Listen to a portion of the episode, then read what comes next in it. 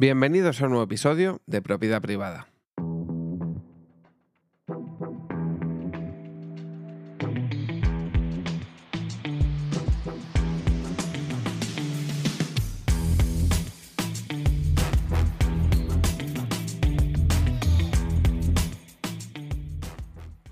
Bueno, bueno, qué pesadez con el tema de Mbappé, ¿verdad?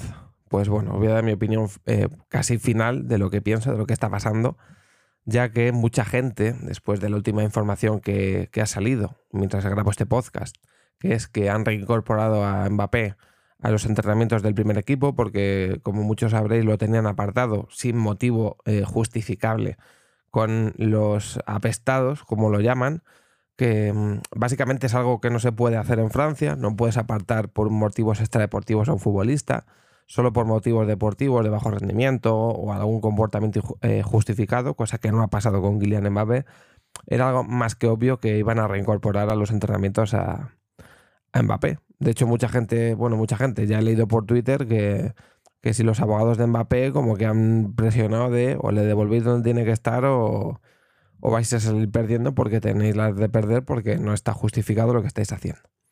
Pero bueno, Mucha gente en la tarde del domingo, después de que Mbappé haya vuelto a entrenar, pues se está tirando contra los creadores de contenido que llevan todo el verano creando humo, porque lo que han hecho ha sido crear humo, tipo Ramón Álvarez de Mon, eh, tipo eh, Coyotito, tipo François Gallardo, y muchos streamers que cogen la información de estos eh, generadores de humo y la lleva a sus streamings, vídeos de YouTube, etcétera, etcétera. Entonces, eh, yo creo que aquí hay algo muy común, ¿no? Y algo que todos, eh, o, casi todos, debemos de haber visto o debemos de ser conscientes de ellos. Tanto Ramón Álvarez de Mon, eh, que ha sido más comedido y al final ha hecho muchos vídeos, pero si tú te pones a ver sus vídeos, no ha dicho absolutamente nada en ninguno de sus vídeos, no se ha mojado en absolutamente ninguno de sus vídeos, ha sido muy prudente con lo que decía, en ningún momento ha dicho que estuviera algo hecho o sin hacer. digamos que ha jugado mucho con la mm, Em, con digamos con que lo que, lo que quería él era generar contenido pero no decir nada, porque lo que le interesaba era hacer contenido, aprovechando el tema Mbappé, monetizarlo y ya está, pero nunca venderte algo eh, como seguro.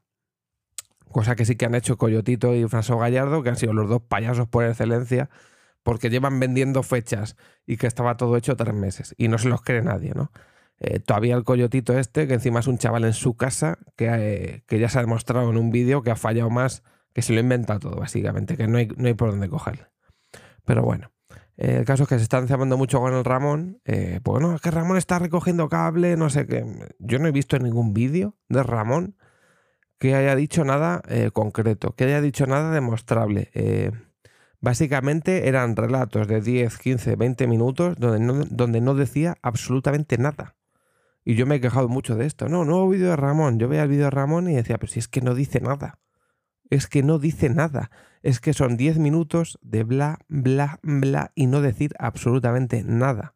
Entonces, ¿qué credibilidad o qué utilidad tienen los vídeos de Ramón Álvarez Mon? Para quien no lo sepa, un abogado compromisario, eh, socio del Real Madrid, que lo único que es del Real Madrid es socio, con derecho a voto en las decisiones pero que no tiene más allá de eso.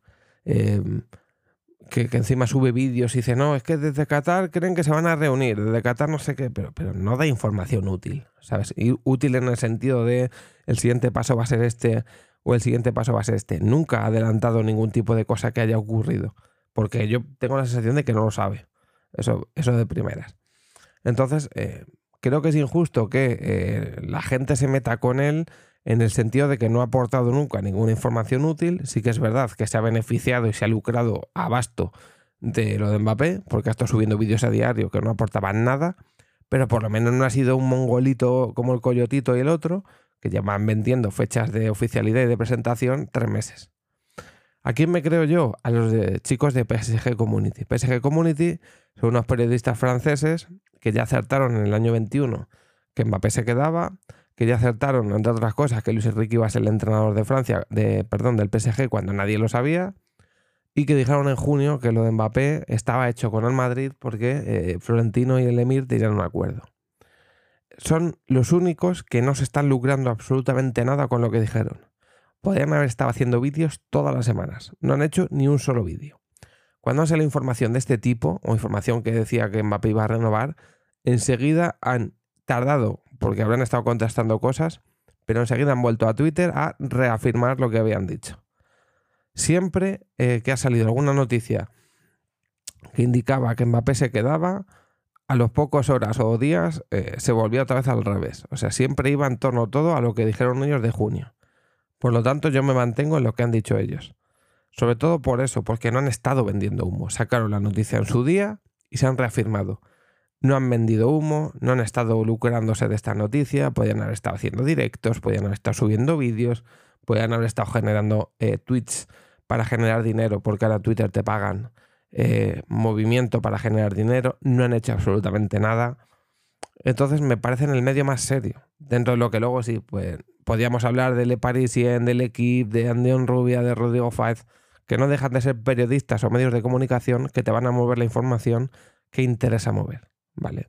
Porque Rodrigo Fáez eh, ha dado info, pero nunca ha asegurado nada. Andion Rubia, que es un periodista que trabaja entre otros para AS y trabaja en Francia, lo único que ha hecho ha sido trasladar lo que se dice en Francia. tampoco se ha lucrado en ese sentido ni ha dicho nada.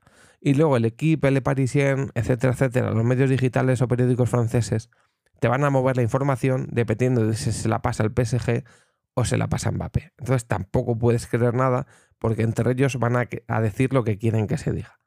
Entonces, cero credibilidad también.